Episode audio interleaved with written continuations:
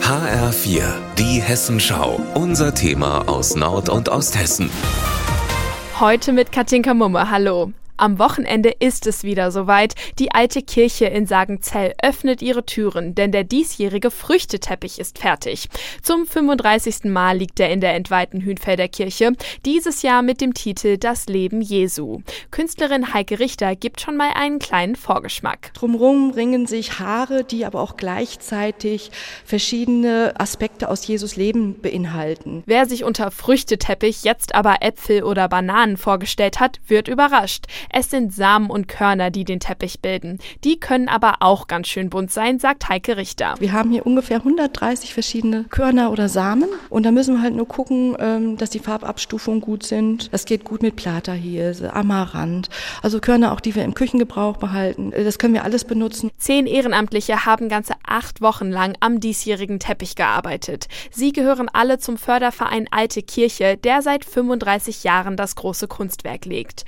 Schriftführer Schriftstellerin Brigitte Lindner erzählt, wie es überhaupt dazu kam. 87 kam uns der Zufall zu Hilfe, dass einige unserer Mitbürger in Otterswang waren und dort legen Schwestern in einer noch genutzten Kirche einen Erntedankteppich und da haben wir gesagt, das wäre was für uns in der alten Kirche auf dem Fußboden, nur viel größer und so haben wir angefangen mit Jesus im Jahreskreis. Im ersten Jahr kamen 3000 Besucher, zu Höchstzeiten vor der Pandemie waren es 60.000. Der Eintritt ist immer kostenlos geblieben, es gibt eine Spendenbox. Das Geld nutzt nutzt der Verein zum Erhalt der Kirche oder er spendet es weiter.